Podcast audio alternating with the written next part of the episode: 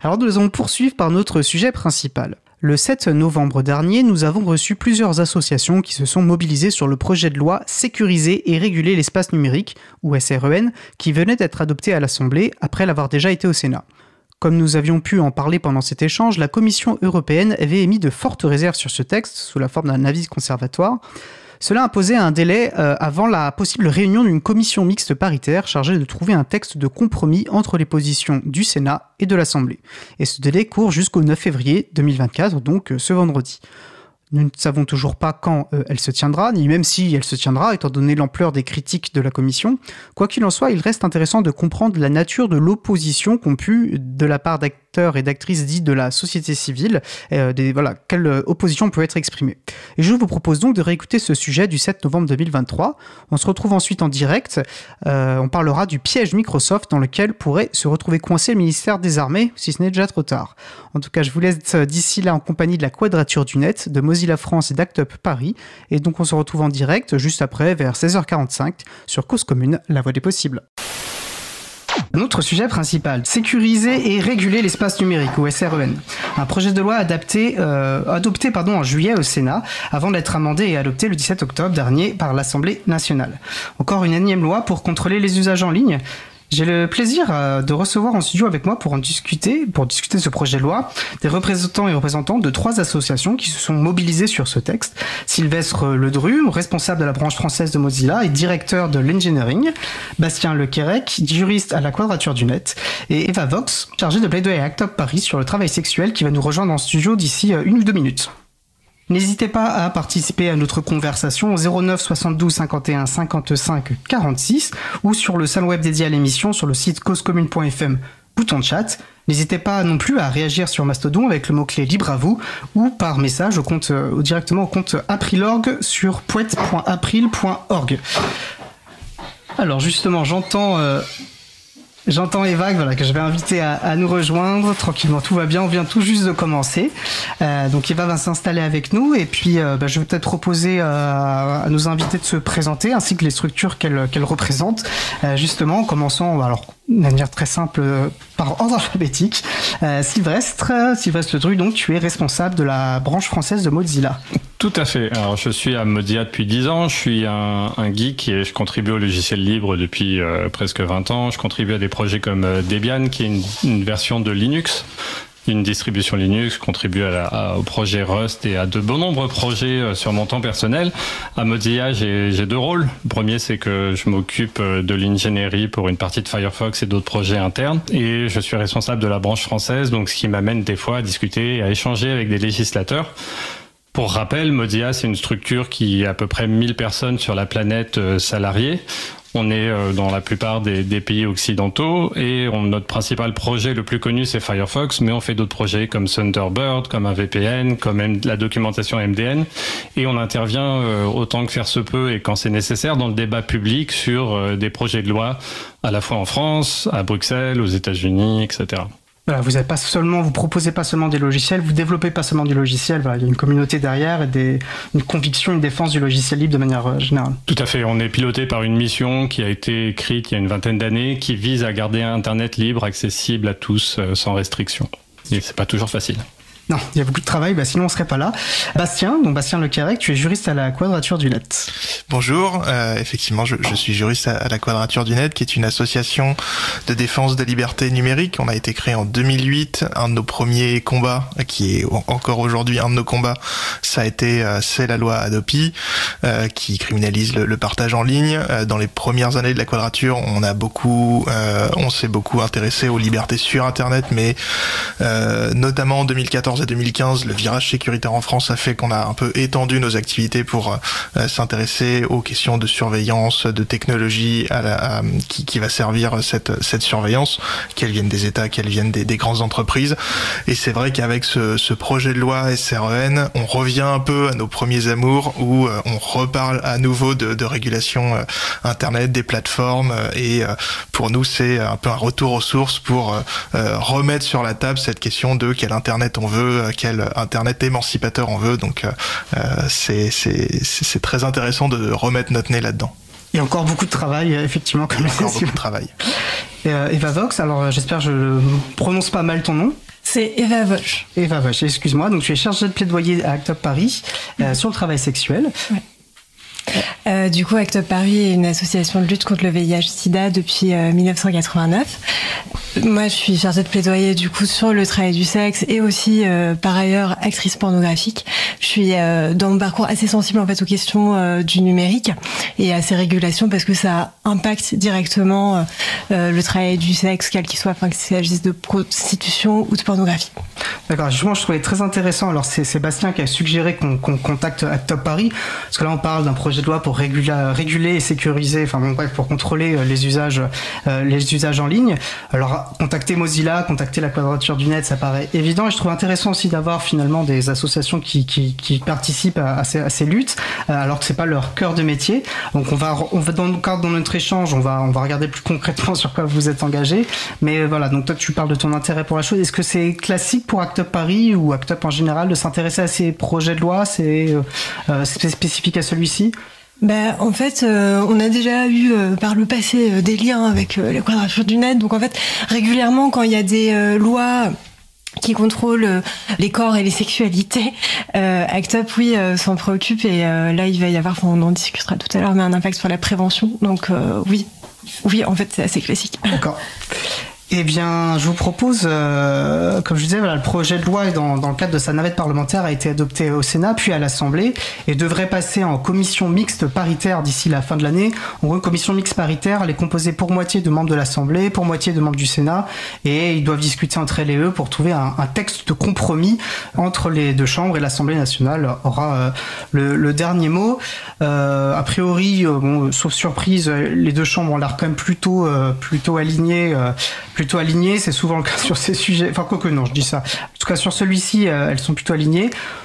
Par contre, la Commission européenne, peut-être qu'on en reparlera euh, si on a le temps, euh, que c'est intéressant, la Commission européenne, elle n'a pas l'air du tout contente euh, de ce qui a été fait euh, en France, on pourra en discuter.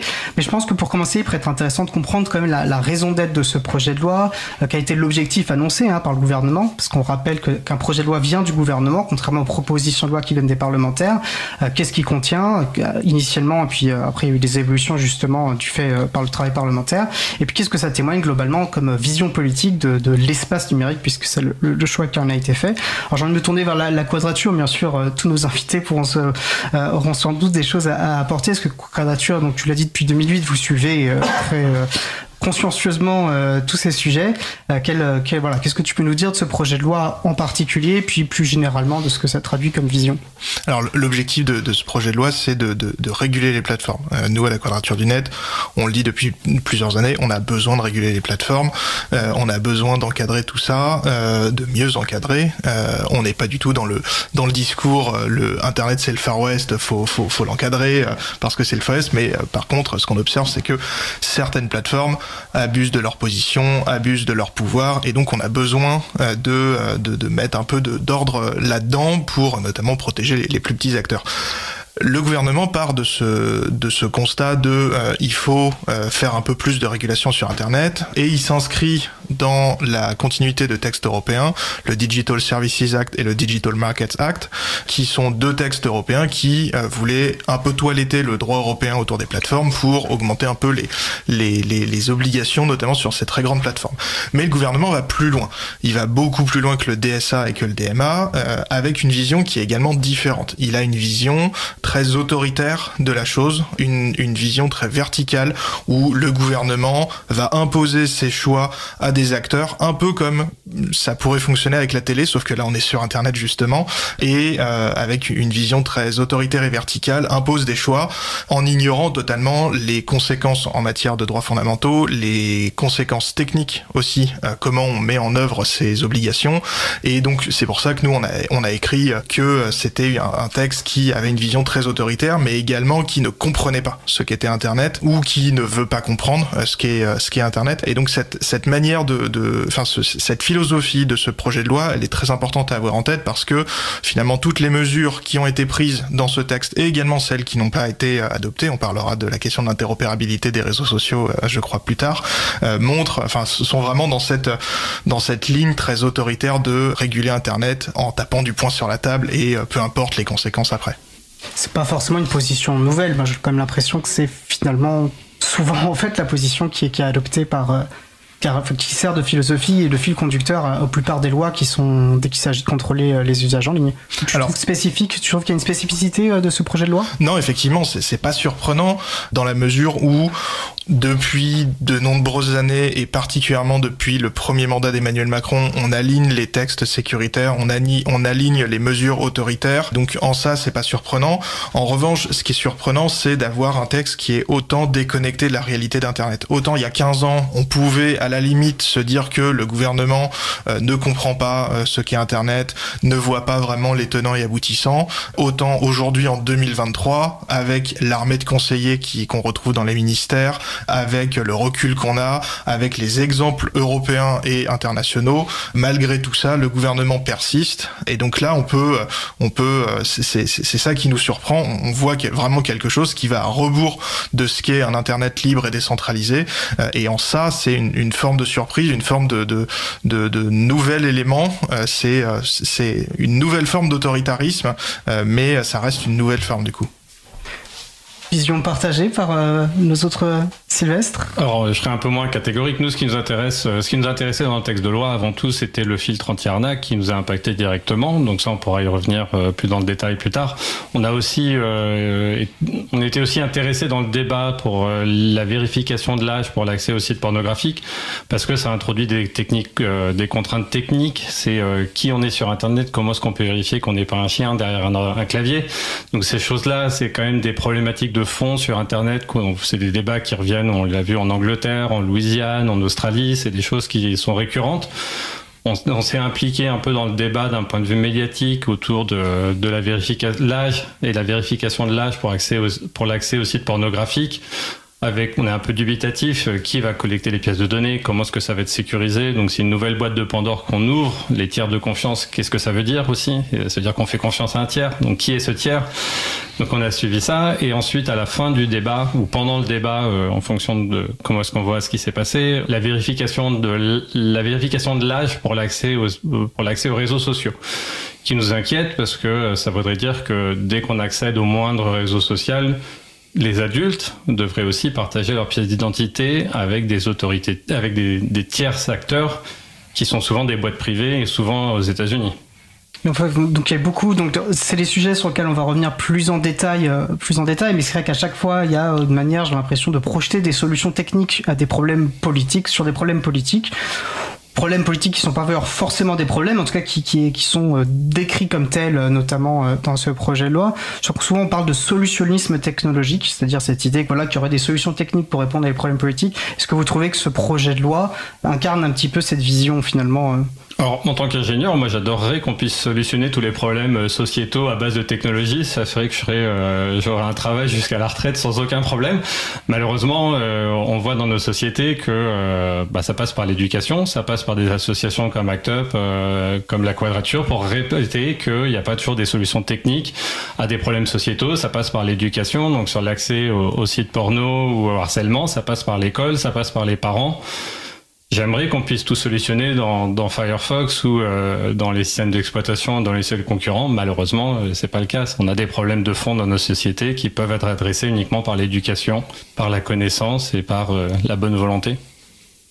Eva, tu avais quelque chose non, mais c'est vrai qu'au niveau de la protection des mineurs, parce que c'est ce qui est agité pour venir censurer l'espace numérique, il y a toujours, enfin, en fait, ça fait, ouais, effectivement quelques années que tous les ans il y a un nouveau projet de loi, une nouvelle proposition de loi qui traite du sujet, mais on n'entend pas beaucoup parler d'éducation aux sexualités. Il y a une loi depuis 2001 qui euh, impose euh, à ce que les, les élèves et euh, une fois, enfin trois fois, trois séances annuelles d'éducation à la vie sexuelle et affective. Cette loi, elle n'est pas, euh, elle est pas appliquée. Ça a fait euh, l'objet d'un recours judiciaire de des associations SOS homophobie, SIDAction et le planning familial. Et on aimerait en fait que la classe politique se focalise aussi plus là-dessus, plutôt que parce que quand, quand les jeunes se tournent vers Internet pour et, et sur des sites euh, pornographiques, dans les trois quarts du, euh, temps, c'est euh, parce qu'ils cherchent de l'information sur la sexualité, parce que dans leur famille, on leur en parle pas, à l'école, on leur en parle pas, et Internet reste un espace de ressources. Je trouve que ça fait écho avec ce que disait peut-être Bastien, cette déconnexion. Il y a d'un côté, on, voilà, on traite du numérique, alors il faut trouver des solutions techniques, point, et en fait, ça, bah, ça croise bien sûr, puisque le numérique est en fait imbriqué dans, dans le reste de nos existences, de nos intimités, de nos interactions. Et je crois que pendant les débats, ça a été par euh, député de l'opposition, on entendait parfois des échos justement. Ben, il y a des lois qui existent, mettez les, les ressources euh, là finalement si vous avez, si vous avez vraiment à cœur d'adresser ces, problématiques. Euh, finalement, effectivement, c'est ce que tu nous décris, cette déconnexion. On met pas, voilà, on, on invente des problèmes. Euh, enfin, on invente des problèmes. Finalement, on invente des solutions là où elles existent déjà, mais elles ne sont pas mises en œuvre. Parce qu'en plus, des lois existent finalement sans être mises en œuvre. Oui, du coup, ça donne l'impression que l'intention finalement du législateur, c'est pas forcément de protéger les mineurs, mais de, ouais, de contrôler euh, l'espace en ligne. Quoi. Tu parlais aussi, euh, Bastien, de ce côté très vertical. Euh, moi, ma sensation sur pas que ce projet de loi, mais de manière générale, c'est qu'on cherche aussi, il y a un certain Internet qui existe, construit autour de silos technologiques, hein, de très gros acteurs, Google, Amazon, etc. Et j'ai l'impression que par ces projets de loi, ou aussi par des directives ou des règlements qu'il y a pu avoir en Europe, quelque part, on prend acte Enfin, les gouvernements prennent acte de cette réalité-là, de cet Internet-là, qui serait très vertical. Et euh, plutôt que de chercher à développer et à défendre un Internet qui serait au service voilà de l'intérêt général pour dire les choses de manière très très sobre on, finalement on, on prend acte de cette réalité de, cette, de ces silos technologiques, on cherche finalement à, à en les régulant, à, faire comme s'il n'y avait que. Je suis pas forcément très clair, je vais redire autrement. C'est-à-dire que on cherche tellement à les réguler qu'en fait on écrase parfois et on empêche peut-être d'autres formes d'internet d'émerger. Voilà, je pense aux réseaux sociaux, on voulait tellement réguler, euh, donc on s'adresse à des énormes plateformes. On fait comme s'il n'y avait que des énormes plateformes et on empêche aussi d'autres initiatives. Et j'ai l'impression qu'il y a un peu cette problématique-là peut-être euh, avec ce genre de projet de loi. C'est exactement ça. Et puis même, euh, on, pourrait même prendre le, la question dans l'autre sens, c'est du fait de cette régulation, on a effectivement ces grands acteurs dont l'hégémonie est confirmée, mais également ces régulations sont mises en place parce que ces grands acteurs existent déjà. En matière euh, de euh, lutte contre les contenus haineux et à caractère terroriste, c'était la, fameuse loi Avia qui a été complètement dépouillée à la fin par le Conseil constitutionnel, mais qui reposait avec enfin donc cette loi prévoyait des obligations pour les plateformes de retirer des contenus qui avaient été notifiés par les internautes ou par la police, en une heure pour les contenus à caractère terroriste notifiés par la police, en 24 heures pour les contenus haineux euh, notifiés par les, les internautes, et euh, le Conseil constitutionnel à la fin a dit euh, c'est une atteinte disproportionnée à la liberté d'expression parce qu'on peut pas en une heure ou 24 heures savoir ce qui est euh, vraiment à retirer ou pas. Sauf qu'en fait ce, ce, mécanisme-là de notification, de retrait, il a été pensé parce que c'est déjà ce que les grandes plateformes, et à l'époque Twitter et Facebook, disaient être capables de faire. Donc type de régulation, il existe aussi parce que on a ces grands acteurs qui affirment pouvoir faire plein de choses. C'est pas forcément vrai en pratique, mais ensuite euh, ces obligations nouvelles vont euh, créer, euh, enfin vont renforcer leur leur place dominante. Et je sais pas si Eva, si tu veux parler de, le lobbying de la de la de, certains sites euh, pornographiques sur ce, projet de loi, mais euh, quand on fait de la vérification d'âge, les plateformes qui pourront faire cette vérification, qui auront les moyens, qui auront développé les outils, bah, pourront continuer à exister. Les autres, hop, on les mettra dehors. Donc il y a aussi cette cette cette manière très très verticale de réguler les plateformes qui tout en s'appuyant sur ces silos, va les, renforcer et va euh, faire en sorte qu'on ait encore moins de décentralisation possible, encore moins de petits acteurs qui puissent exister, parce qu'on aura ces, choix techniques qui bloqueront absolument tout. Oui, c'est ça. C'est les, les, gros sites euh, pornographiques ont tout intérêt à mettre en avant la solution technique de la carte bancaire pour pour pouvoir vendre leur contenu, alors même que euh, Visa et Mastercard discriminent en fait les, les travailleurs du sexe et euh, du coup le petit site indé de porno euh, artisanal pourra pas forcément mettre en place ces mêmes solutions techniques. Du coup, enfin, il y a un truc où Ouais, on peut pas envisager les mêmes choses pour les, les, les, gros du numérique et les tout petits. Quoi ça renforce non seulement les gens numériques, mais ça renforce aussi des industries, des industries qui génèrent finalement ce qu'on parle de problématiques euh, euh, très justes, hein, notamment euh, bah, pour des violences qui seraient exercées sur des femmes et que voilà qui seraient qui ressortiraient sur ces sites porno. je suis pas très clair. Les très gros sites pornographiques sont une industrie, une très grosse industrie du sexe. Et donc dans ces grosses industries-là, on imagine plus facilement ça va générer des violences potentielles, euh, qu'il y a moins de contrôle aussi sur le consentement euh, des personnes, euh, des personnes qui, des travailleurs et travailleuses du sexe. Là où sur des plus petites femmes, potentiellement, il y a, voilà, ça, ça, ça peut être une autre forme de pornographie. C'est pas forcément le sujet et on pourra peut-être y revenir en détail, on en rediscutera. Voilà, je pense que j'ai, c'est, des sujets où il faut être assez précis dans les, termes qu'on utilise et je le suis pas forcément. Je vais me tourner aussi vers vers Sylvestre, on parle de gros acteurs. Mozilla et à la fois un gros acteur et peut-être pas, tant que ça comparé à, d'autres. Comment tu perçois toi ce débat sur euh, sur cette question voilà, de, la légifération qui renforce finalement aussi des statuts, des positions dominantes euh? Alors nous on est convaincus comme la quadrature qu'il faut, euh, il y a besoin de réguler Internet. si on attend que les acteurs s'autorégulent, on n'y arrivera pas. On a vu la, la déclaration d'Eric Schmidt, l'ancien euh, PDG de Google, il y a quelques, euh, quelques mois au sujet des, des large language models comme euh, ChatGPT qui disait bah, laissez faire les experts du domaine, on va, on va se réguler nous-mêmes. On sait que ça fonctionne pas, donc il y a besoin d'avoir le législateur qui intervient dans nos démocraties pour mettre des barrières ou pour faciliter l'arrivée d'entrants. Donc on sait qu'il y a besoin de lois. La question, c'est Comment est-ce que ces lois sont conçues? Avec qui comme expert? On l'a vu dans les débats, euh, dans, dans, le texte de loi qui nous a particulièrement intéressé sur le filtre anti-arnaque. Il y a des experts, il y a des députés qui savent de quoi ils parlent. Il y en a certains où c'est un peu moins le cas. Donc, euh, et on le voit aussi à Bruxelles sur certains sujets où il y a quand même un, un manque d'implication de certains experts dans le débat ou un manque de consultation des experts dans certains débats. Donc, euh, on peut concevoir des lois pour améliorer Internet, mais c'est mieux quand il y a des experts qui sont impliqués quand même.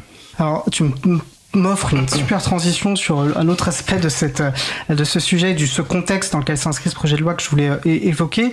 Et genre je vais euh, signaler une remarque sur sur le, web chat de Human qui nous fait remarquer que la loi Avia est revenue aussi par par des lois au niveau de, de l'Union européenne.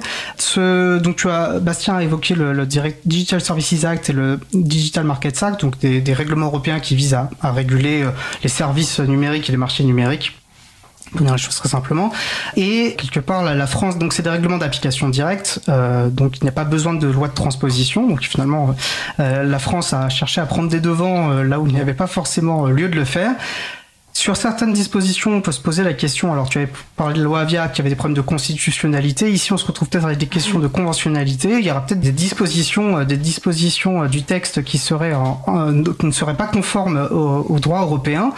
On a l'impression que malheureusement c'est quand même assez régulièrement la, France est plutôt abonnée à ça et aime bien euh, s'imaginer locomotive un petit peu de, toute la, législation européenne. Puis il y a des enjeux politiques hein, et de celle qui va poser, poser un petit peu les bases de comment on va réguler euh, réguler, Internet. Et la Commission européenne euh, laisse entendre que voilà, euh, une lettre, une lettre apparemment assez enflammée a laissé entendre son mécontentement au gouvernement français. Voilà, comment est-ce que vous recevez, comment vous interprétez ça Qu'est-ce que vous en pensez Qu'est-ce que vous en faites? Bah, ce, qui est, ce qui est assez amusant, c'est que euh, nous, euh, à la Quadrature, depuis juillet, où on a commencé à être actif sur ce dossier-là, on n'a pas arrêté de dire que cette vérification de l'âge des sites euh, à caractère pornographique, elle est contraire au droit européen, elle pose des problèmes en termes de liberté fondamentale, mais elle est également contraire aux règles sur l'intégration européenne. on n'arrête pas de dire que ça va impliquer une surveillance généralisée des contenus, que comment on fait sur un, sur un, un réseau social pour discriminer les contenus pornographiques où il faut qu'il y ait cette vérification de l'âge du reste où on n'a pas besoin de faire cette vérification de l'âge, bah, c'est tout simplement en analysant tous les contenus automatiquement parce que humainement c'est impossible. Euh, et on a été pris un peu comme des comme des rigolos qui savent pas ce qu'ils ce qu'ils disent, qui qui maîtrisent pas euh, leur leur sujet. Et finalement la Commission européenne euh, ces derniers mois est venue exactement dire la, la même chose. La position de la Commission européenne pour l'instant elle est relativement décevante parce qu'elle ne s'intéresse pas aux questions de liberté fondamentale. La Commission européenne n'a pas dit à la France c'est contraire au droit à la vie privée, c'est contraire à la, liberté d'expression. En revanche, ce que l'avis circonstancié, qui est le nom technique de ce document qui a été envoyé formellement à la France, euh, ce que cet avis circonstancié dit, c'est que cette régulation des plateformes va créer un îlot en France où on aura des obligations supplémentaires qui n'existent pas dans le reste de l'Union européenne alors que c'est pas justifié et ça va morceler le marché européen autour des plateformes. Il y a une vision très économique. C'est pour ça qu'on est euh, on, est un peu déçu parce qu'on parle d'économie de, libre marché et pas de liberté fondamentale. Mais euh, au moins la, la, commission sur ça partage euh, cet avis et surtout ce qui nous intéresse c'est que effectivement techniquement la commission est, est du même avec nous que va créer une obligation de surveillance des contenus qui est très problématique parce que là, pour le coup, indirectement, dans un deuxième temps, ça, ça va avoir des conséquences sur la liberté d'expression, sur la protection des données personnelles, parce que quand on se sait surveiller, on modifie ses comportements, c'est quelque chose de naturel, et, euh, donc c'est pour ça que la Commission, pour l'instant, a mis le, haut là, en menaçant la France si elle persiste dans sa position d'aller plus loin dans les sanctions européennes possibles. Donc on, voit qu'il y a un, un début de mobilisation de la part de la Commission Jusqu'où ça ira, on ne sait pas encore. Il y a plein de d'actions de, possibles de la part de la Commission européenne, à voir lesquelles elle, elle prendra.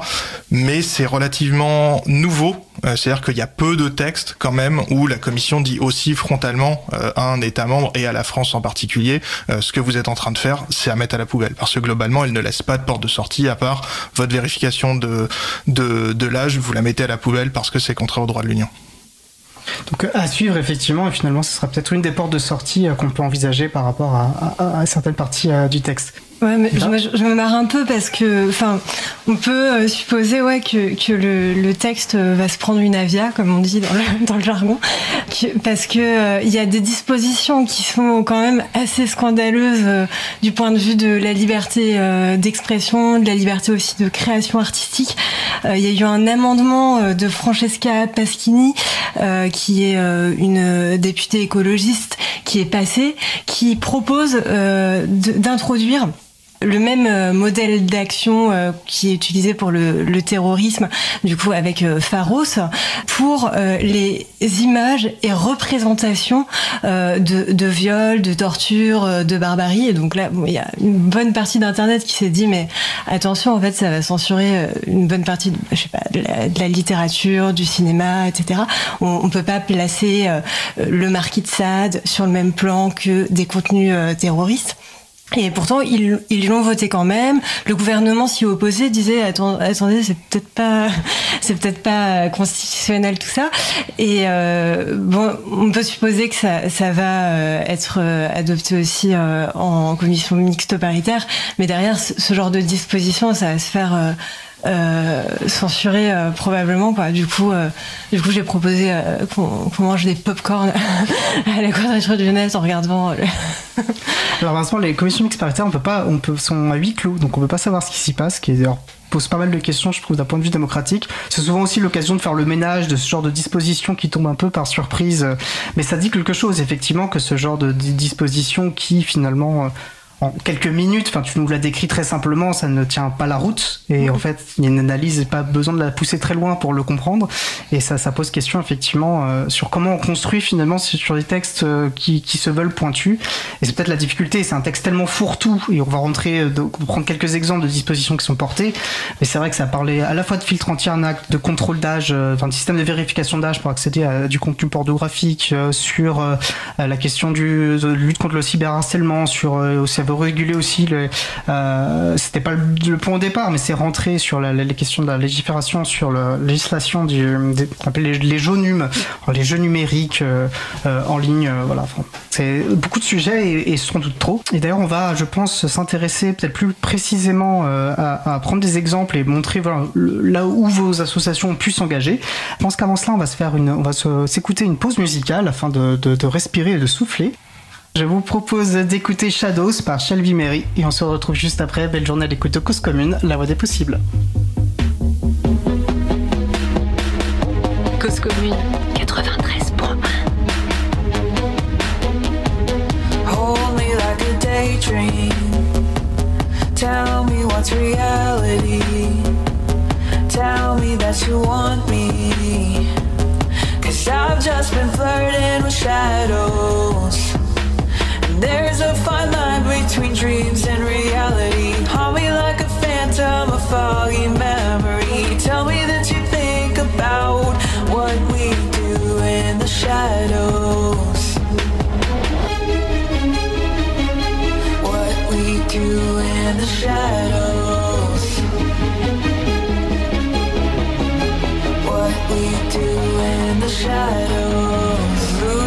Hallucinations wrap my mind. Pull me tighter one more time. Hold me down and make me feel like a vision to be seen. Cause baby, time isn't on our side. We're living today or we're dying tonight.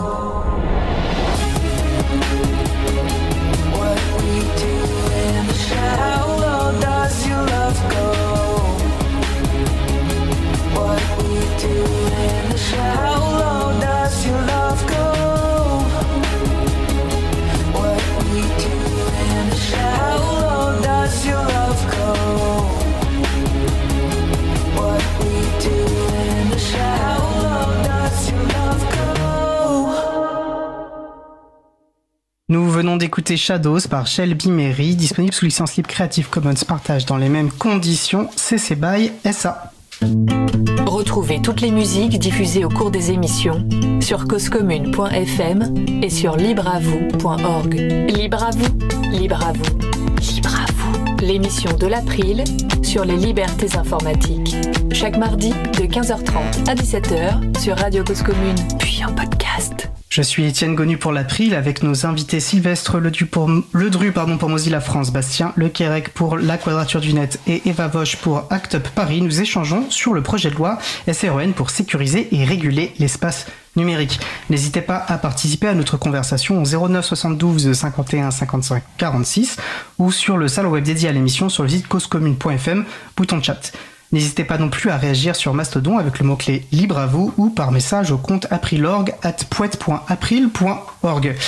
Alors nous avons dressé dans la première partie de l'émission voilà, un, contexte large euh, dans lequel s'inscrit finalement euh, euh, ce, projet de loi SREN, tant politique que, que, que juridique. Je vous propose maintenant de nous concentrer peut-être sur des dispositions plus précises qui sont portées dans ce projet de loi et des positions, enfin des dispositions sur lesquelles vos associations à différents niveaux ont pu chercher à, à intervenir et, influer.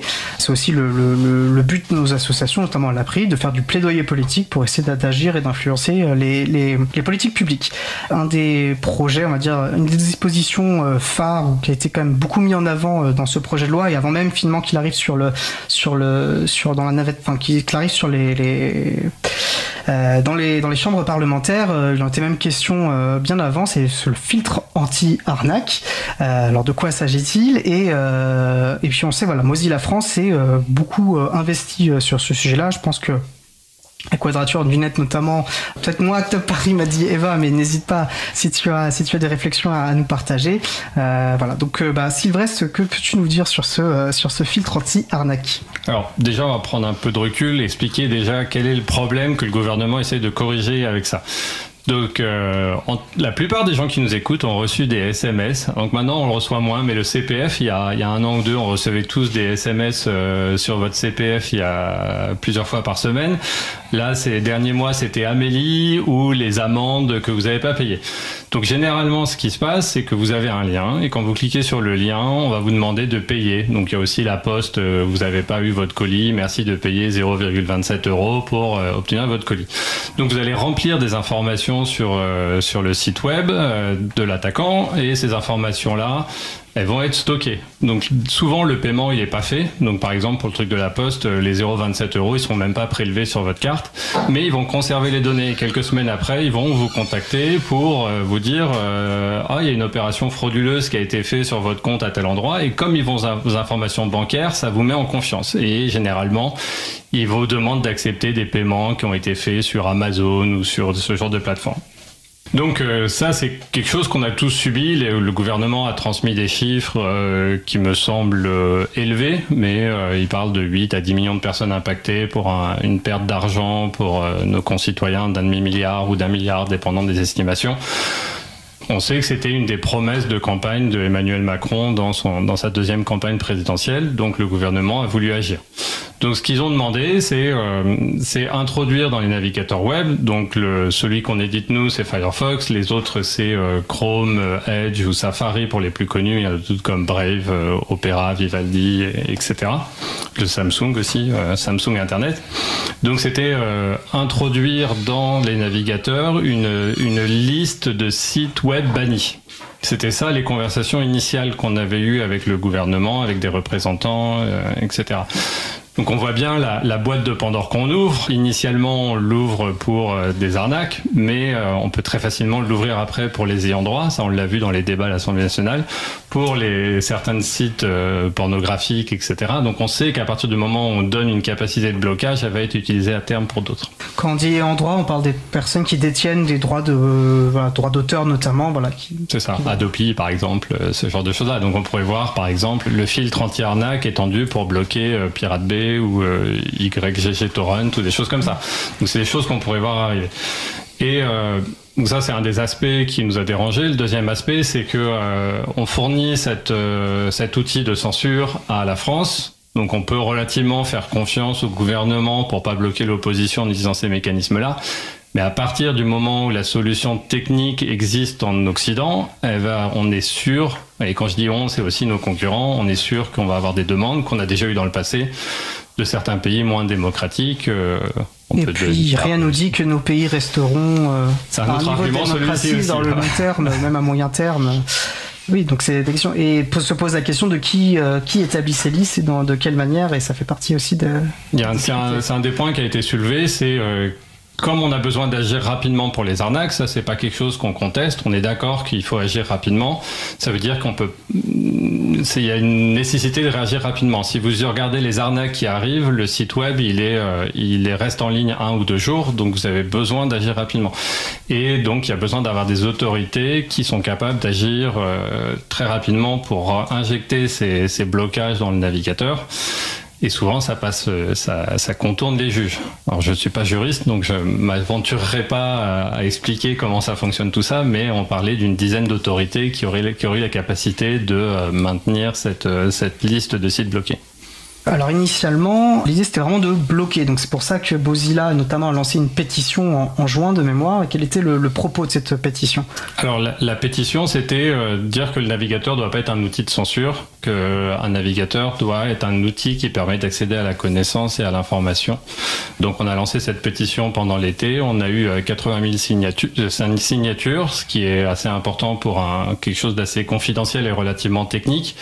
Un, un, journaliste bien technique euh, dans, le, dans l'informatique et dans le droit français nous a félicité. Il nous a dit, je vais le citer, euh, je vais pas dire qui c'est, mais je vais le citer. Il nous a dit, euh, je suis surpris de voir que les pétitions fonctionnent encore en France. Voilà. Donc on était satisfait du résultat. Donc on a échangé avec le législateur à la fois à Bercy, au Sénat et à l'Assemblée nationale. Et à l'Assemblée nationale, nos inquiétudes ont été entendues. Donc euh, maintenant dans le projet de loi s'il passe en l'état, euh, n'importe quel internaute aura toujours la capacité d'accéder à l'information. Et, euh, et l'autre point, maintenant pour parler plus technique, il y a déjà des mécanismes de blocage qui existent dans les navigateurs depuis euh, une quinzaine d'années. Sur les navigateurs comme Safari, Chrome et Firefox, on utilise une technologie de Google qui s'appelle Safe Browsing, qui bloque déjà des, dizaines de millions ou des milliards de sites d'arnaque. Et chez Microsoft, avec Edge, il y a une technologie qui s'appelle Smart Screen qui ferait ça aussi. Donc, euh, voilà, donc cet amendement propose non plus de bloquer, mais un filtrage qu'on pourra que, que le, voilà. les utilisateurs pourront, les utilisatrices pourront dépasser. Euh, dépasser. Tout à fait. J'ai l'impression que la quadrature du net, vous étiez un peu moins satisfait. Je crois que la, la, pour vous, Mozilla, ça répondait à vos inquiétudes. Et avec la quadrature, je crois que vous aviez une position plus mitigée sur. euh, Bah, C'est-à-dire que si on a une euh, si on a une, une une lecture stricte du texte, la simple différence entre la version du Sénat et maintenant, c'est que effectivement les internautes pourront au cas par cas dire euh, en gros cliquer sur le bouton je veux quand même accéder à cette ressource. Il n'empêche que reste dans la loi une possibilité pour une autorité administrative donc typiquement Pharos, la, la gendarmerie euh, qui traite ces questions de, contenu illicite sur Internet, une autorité administrative pourra toujours enjoindre à des navigateurs de bloquer certains contenus sans que ce blocage puisse être désactivé de manière générale. Après, il y a une question euh, d'application de la loi, c'est peut-être pas comme ça que cette loi va être appliquée, euh, mais si on a une, une lecture plus stricte, euh, c'est euh, c'est quelque chose d'assez euh, inédit parce que on a malgré tout euh, cette possibilité d'injonction à des navigateurs, donc enfin des éditeurs de navigateurs, aux, aux organismes qui développent ces navigateurs, de bloquer certaines URL. Ce qui pose aussi problème, euh, effectivement, c'est que non seulement on a cette question de la de la censure qui est pas entièrement contournable, euh, on peut pas cocher donc dans ces paramètres de son de son navigateur si on a une lecture stricte de la loi tout désactiver, mais également c'est qu'on a une nouvelle forme de censure administrative. Euh, il faut avoir en tête qu'aujourd'hui, quand la justice ou une administration veulent bloquer des sites, c'est un blocage qui se fait au niveau du DNS, c'est-à-dire le service qui va faire la résolution du nom de domaine. Mais cette technique de blocage par DNS, elle n'est pas très euh, fine, c'est-à-dire qu'on va bloquer tout le nom de domaine et pas les URL qui après. Donc si on veut bloquer lemonde.fr, euh, enfin si on veut bloquer une URL sur lemonde.fr, on est obligé de bloquer tout lemonde.fr. Au début des années 2010, quand la question de la censure administrative euh, pour les pour les contenus pédopornographiques avait été insérée dans la loi, la question à cette époque, s'était posé de quelle technique on va prendre. Et donc il y avait cette technique du DNS, mais il y avait également une technique dite du Deep Packet Inspection qui consiste à regarder tout le contenu sur Internet pour aller regarder cette URL qu'on veut bloquer et ne bloquer que cette URL. Mais ça implique une mesure très intrusive puisqu'on regarde tout le trafic Internet.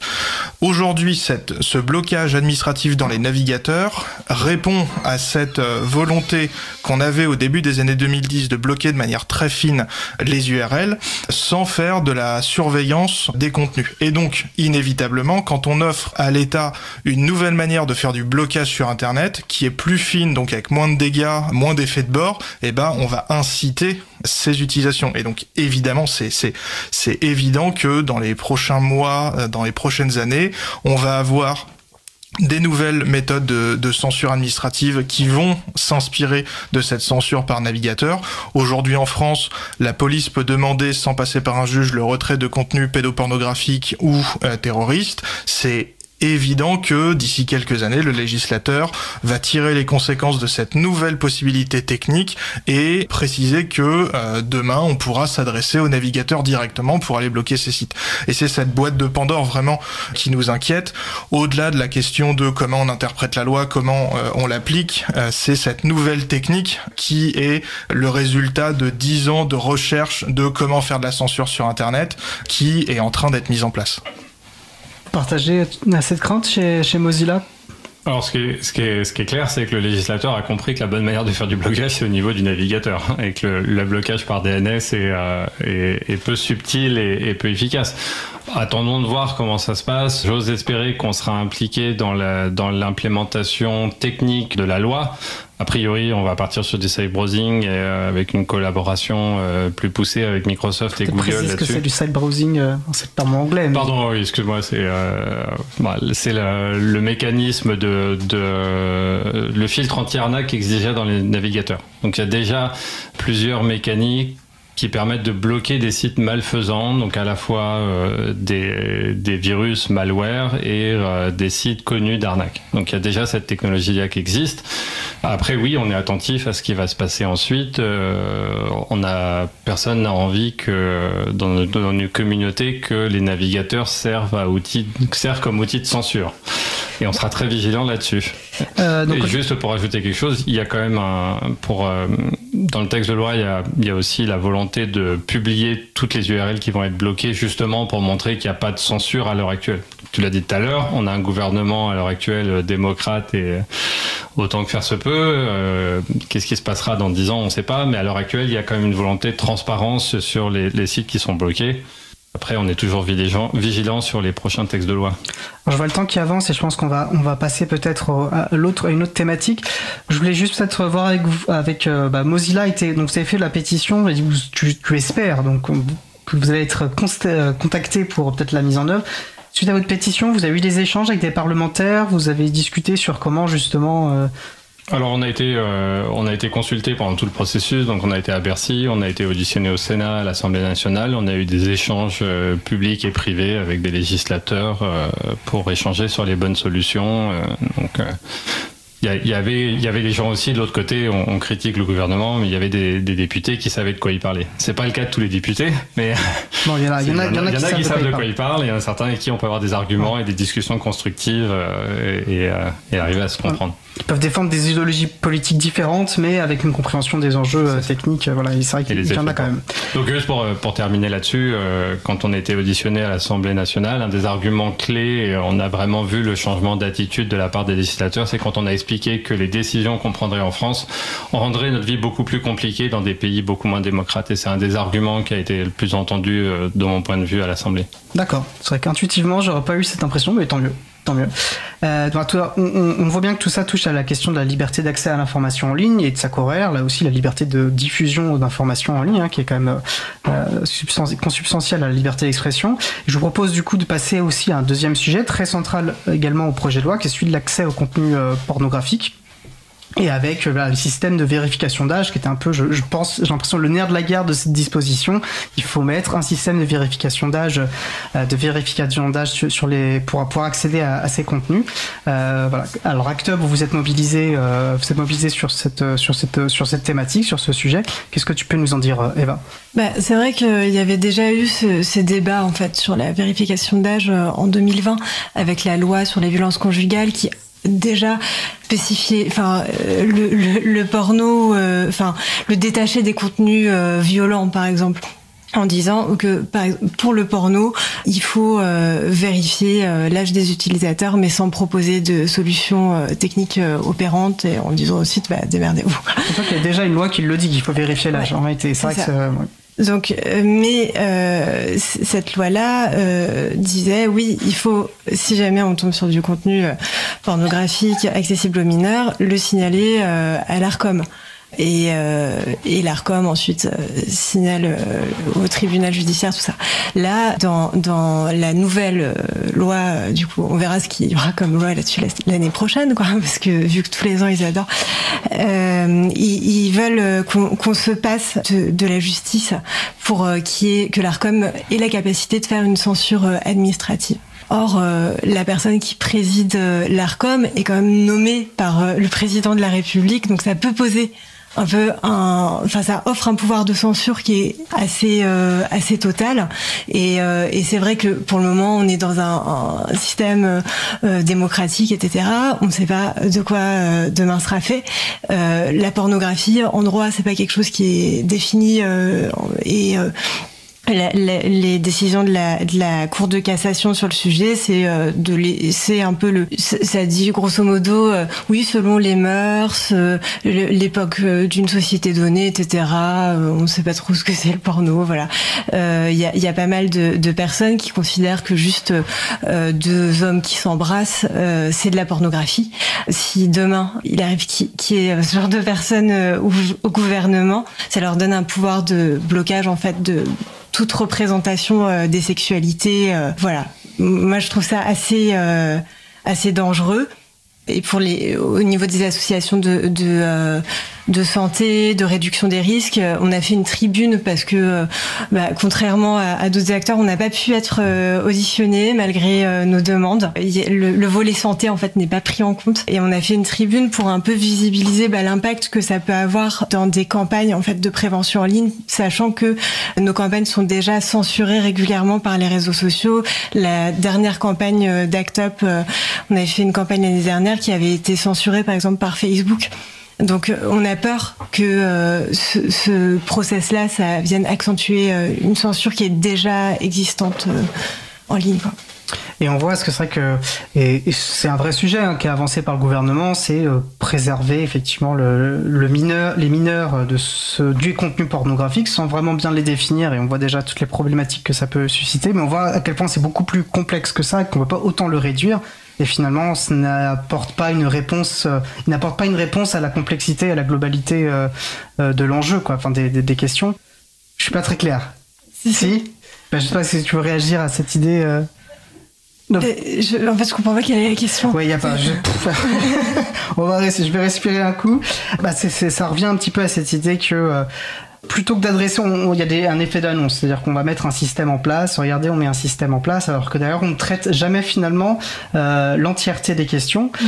Et effectivement, on va tous être d'accord de la manière qui évidemment, il faut lutter contre le terrorisme, évidemment, il faut lutter contre la euh, pédocriminalité, et évidemment qu'il y a un problème, les mineurs, un enfant de 10 ans ne doit pas pouvoir accéder à de la pornographie, c'est pas adapté à son âge, mais euh, il y a des problématiques beaucoup plus complexes, et notamment, comme tu l'as très bien décrit, hein, sur les représentations, comment ça peut être utilisé comme des outils d'oppression contre euh, des personnes qui ont des sexualités qui dévient de la norme, etc. Et des, on, voit notamment dans les débats à quel point ça a du mal à passer et à quel point on a du mal aussi à ramener cette complexité, je trouve, euh, dans les débats dès qu'on va parler notamment de, bah, technologie numérique. Euh... Oui, complètement. Enfin, moi, on m'a déjà euh, dit euh, que, en fait, je faisais le lobby des tubes, etc., alors que je défends pas du tout Pornhub. Enfin, c'est des, modèles économiques que je défends pas particulièrement, mais juste que les jeunes puissent avoir accès à de l'information concernant les sexualités. Je trouve que c'est quelque chose qui est important. Et tant qu'il n'y a pas de solution technique idéale, je comprends pas pourquoi le, gouvernement et, et, de solution technique idéale, mais aussi libre, en fait, accessible à, tout le monde, parce que Internet, ça doit être aussi un, espace euh, où tout, le monde peut euh, s'exprimer, etc. Enfin, et, quand on creuse, on se rend compte qu'il y a euh, des, des, personnes qui veulent juste vendre euh, des, euh, des solutions euh, techniques, et finalement, c'est des enjeux d'intérêt financier plus que d'intérêt de protection euh, des mineurs. Et ça, moi, c'est quelque chose qui me scandalise. Quoi. Les gens voient qu'il y a un marché qui s'ouvre au niveau de la France, au niveau de l'Europe, au niveau euh, international. Euh. Il y a des marchés très conséquents, euh, je pense, on ne se rend pas forcément. Ça m'évoque juste un amendement qui a été défendu. Alors je vais l'évoquer ici parce qu'on est vraiment sur une question de logiciel libre. Un amendement qui avait été proposé par les groupes écologistes et, euh, et LFI pour que ces systèmes de vérification d'âge soient obligatoirement sous un format ouvert et librement utilisable. Ça pose pas forcément de position sur ce qu'on pense de ces systèmes, mais à partir du moment où on les rend obligatoires, ça défendait l'idée que ça devait être au moins du logiciel libre afin qu'en fait n'importe qui puisse voir comment il fonctionne. Alors j'ai trouvé en fait la défense assez remarquable de la part de la, rapporteure thématique sur cette question. Elle a dit c'est possible et souhaitable, mais nous ne souhaitons pas le faire. Donc voilà, on interprète ça comme on veut et, elle précise en gros que ben c'est comme de coutume hein, finalement la liberté d'entreprendre l'emporte sur tout le reste euh, et en gros qu'il faudra laisser les marchés dans leur infinie sagesse euh, se saisir euh, de la question de la transparence des sources. On l'espère en tout cas, a précisé le rapporteur général Paul Midi qui vante le, le logiciel libre, l'open source dans ses, dans ses mots à lui. Mais voilà, en tout cas il faut espérer que, le marché s'en saisira. Bref, mais on parle de solutions techniques. Euh, la solution technique visiblement qui, est mise en avant est celle du double anonymat. Alors, euh, est-ce que ça marche, est-ce que ça marche pas, est-ce que c'est pertinent, est-ce que euh, Eva, tu souhaites préciser ce que c'est ou quelqu'un avec une, voilà, je te fais signe parce que c'est vrai que c'est des, questions techniques et parfois ça aide d'avoir un bagage technique plus poussé, moi que je n'ai pas non plus, donc je comprends tout à fait. Euh, tu as pointé Bastien, donc Bastien, euh, alors voilà, le, gouvernement nous parle euh, en grande, euh, avec euh, grande confiance ce système de double anonymat. Qu'est-ce que c'est? Alors le double anonymat dans ce qu'on a expliqué, euh, c'est que c'est la moins mauvaise solution, mais ça reste une mauvaise solution. Le double anonymat, ça consiste à avoir un tiers de confiance qui va faire tampon entre d'un côté un fournisseur d'identité et de l'autre côté un site qui a besoin d'une preuve de majorité. Donc concrètement, ça veut dire que ce tiers de confiance, il va pour le compte de l'internaute récupérer l'identité de la personne, donc il aura accès à toutes les informations que peut lui fournir le, fournisseur d'identité. Euh, donc là, ce qui nous intéresse, c'est la date de la date de naissance, ou si le fournisseur d'identité est capable simplement un majeur mineur, et ensuite donner au site en question cette preuve de majorité qui sera euh, signée cryptographiquement pour qu'il n'y ait pas de, de, falsification. Avec ce tiers de confiance, le résultat c'est que le fournisseur d'identité ne sait pas sur quel site la preuve de majorité va être utilisée, donc il ne sait pas sur quel site porno l'internaute est en train de se connecter, et de l'autre côté, le site en question ne sait pas, ne connaît pas l'identité complète de l'internaute, il ne connaît même, enfin techniquement on peut même faire en sorte qu'ils ne connaissent pas sa date de naissance. On peut faire en sorte qu'ils ne connaissent simplement que majeur, mineur, un oui-non euh, et c'est tout. Sauf que quand on a fait ça, euh, ça veut malgré tout dire qu'il y a une authentification derrière, et notamment une authentification avec une identité numérique d'État. Comment on s'assure que l'internaute qui est euh, en train de se connecter est bien euh, Monsieur Paul Dupont né le 1er janvier 90 Eh bien, c'est en ayant comme source d'information quelque chose de fiable et que seul l'État aujourd'hui est capable de donner. Donc ça veut dire que avec cette question du double anonymat, on peut faire en sorte de limiter les données, mais on met malgré tout en œuvre un système d'authentification en ligne euh, pour, enfin, avant de pouvoir se connecter sur un site. Donc concrètement, ça prendrait la forme, par exemple, d'un bouton France Connect sur Pornhub. C'est euh, aussi euh, aussi concret que ça. Ce qui pose des questions en matière de liberté d'expression, parce que même si le site en question n'a pas accès à l'identité civile, bah, on s'identifie malgré tout. Ça pose des questions de protection des données, parce que plus on met d'intermédiaires, plus il y a des risques de fuite, plus il y a des risques d'abus. Et même si ce, ce, dispositif était euh, techniquement parfait, ça implique quand même une levée d'anonymat pour accéder à de l'information. La pornographie, peu importe ce qu'on en pense, c'est de l'information et c'est protégé par la liberté d'expression et d'information.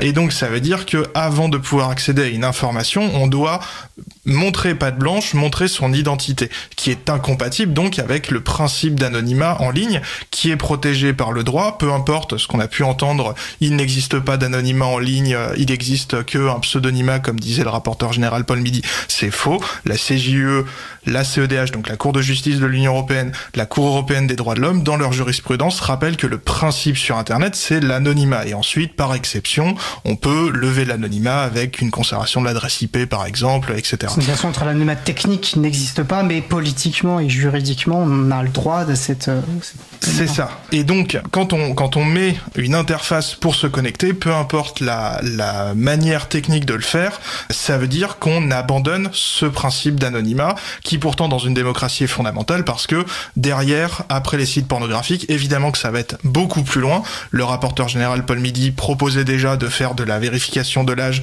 avant de s'inscrire sur un réseau social, mais finalement c'est déjà ce que risque de prévoir cette loi avec la question de la peine de bannissement.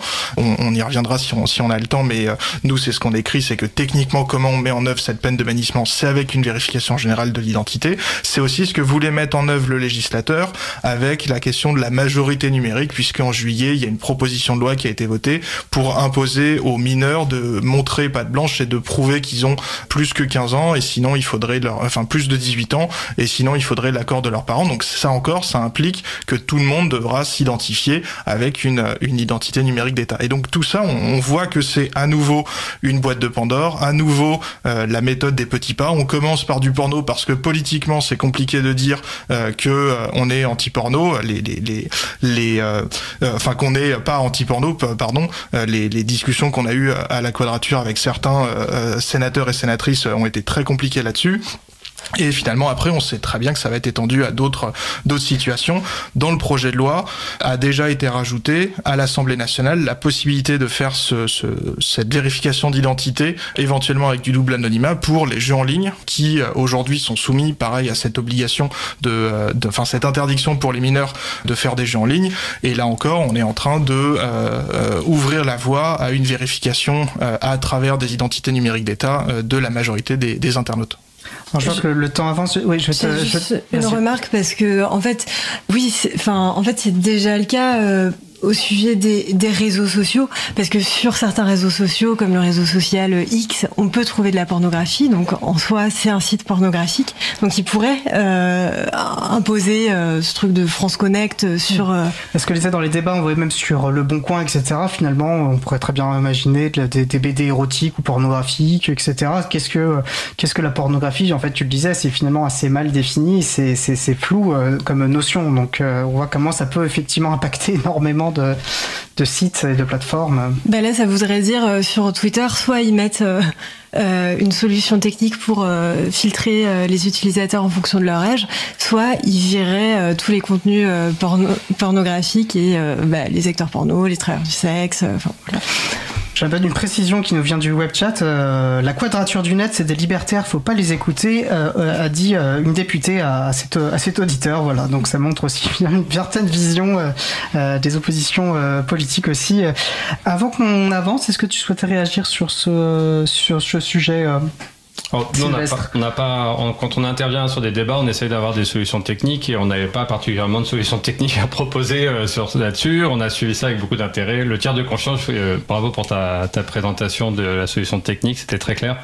Juste ajouter que bah, tiers de confiance, ça veut dire qu'il faut faire confiance à quelqu'un au milieu et que cette personne-là aura accès à tout. Euh, donc, c'est-à-dire, euh, est-ce que Étienne a été sur tel site web, etc. Et vu que le seul cas d'utilisation à l'heure actuelle, c'est le porno, bah, ça va être une belle base de données pour les attaqueurs. Les attaquants. Alors, alors je l'ai mal posé, mais c'est vrai que la pause musicale parle de What We Do in the Shadows, qu'est-ce qu'on fait dans l'ombre, et en fait, on a tous droit aussi de défendre et euh, à cette intimité, ces choses qu'on fait avec l'anonymat, c'est aussi, on, on, alors on n'a pas eu le temps de parler de, de cette phrase, on a, j'ai rien à cacher. En fait, on a tous, c'est pas qu'on a des choses à cacher, mais on a différents niveaux d'intimité qu'on va partager à différentes personnes, et c'est un droit assez essentiel de ce qui nous constitue en tant qu'être humain, de pouvoir un peu gérer quand même correctement. On a le droit de cacher des choses, en fait. C'est pas qu'on a rien à cacher, mais on a le droit de cacher des choses.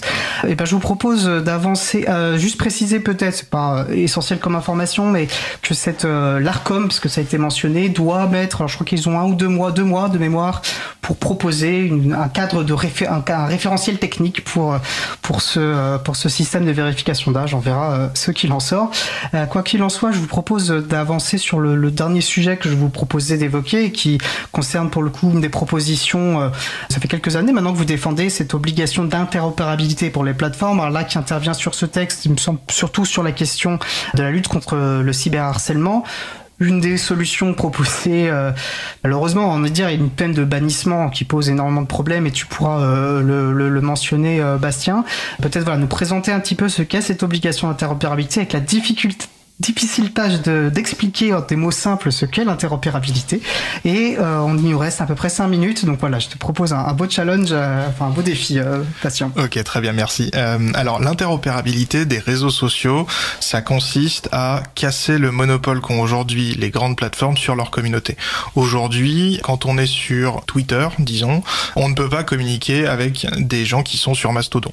On est obligé d'avoir un compte sur chaque plateforme si on veut communiquer euh, sur ces plateformes.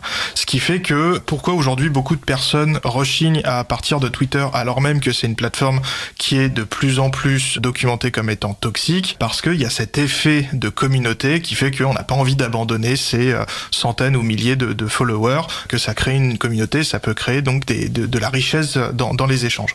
L'interopérabilité des réseaux sociaux, elle consiste justement à un internaute ou une internaute sur une plateforme A, un réseau social A, de pouvoir communiquer sans avoir de compte sur de pouvoir communiquer avec des internautes sur une plateforme B sans avoir de compte sur cette deuxième plateforme.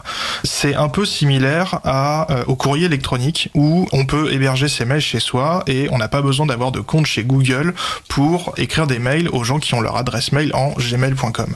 Pourtant, avec les réseaux sociaux, c'est pas le cas. Mastodon, c'est un réseau social interopérable, c'est-à-dire que sur euh, l'instance de l'April, euh, quand on a son adresse chez l'April, on peut communiquer avec des gens qui ont leur compte de réseau social chez la Quadrature, puisque la Quadrature du Net héberge une instance Mastodon, mamode.fr.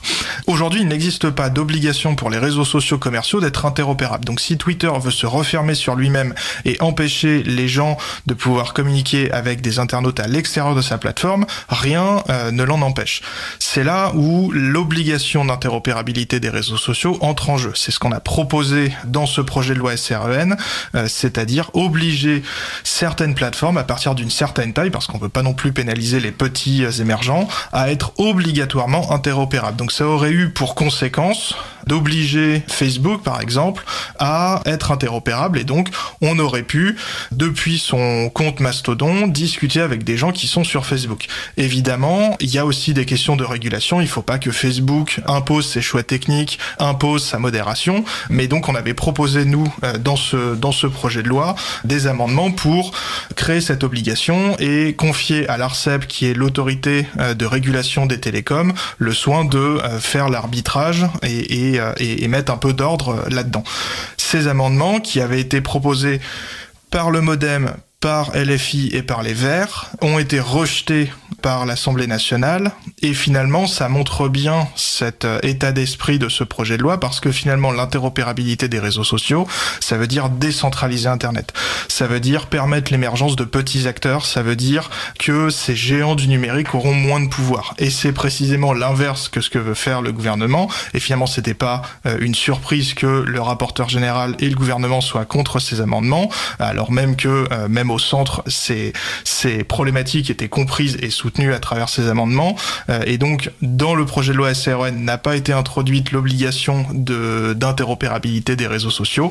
Ça sera pour une prochaine fois. On est persuadé que c'est dans ce sens-là que doit évoluer Internet et que la régulation des plateformes en ligne doit passer par plus de décentralisation, notamment avec cette obligation d'interopérabilité. Moi, je suis impressionné par un tel esprit de synthèse. Vraiment, bravo. Euh, voilà, on va bientôt arriver à la fin de l'émission. Je, je précise à la régie qu'on va pas faire la dernière pause pour permettre à chacun, à chacune de nos invités d'avoir le temps d'au moins une minute de, temps conclusif.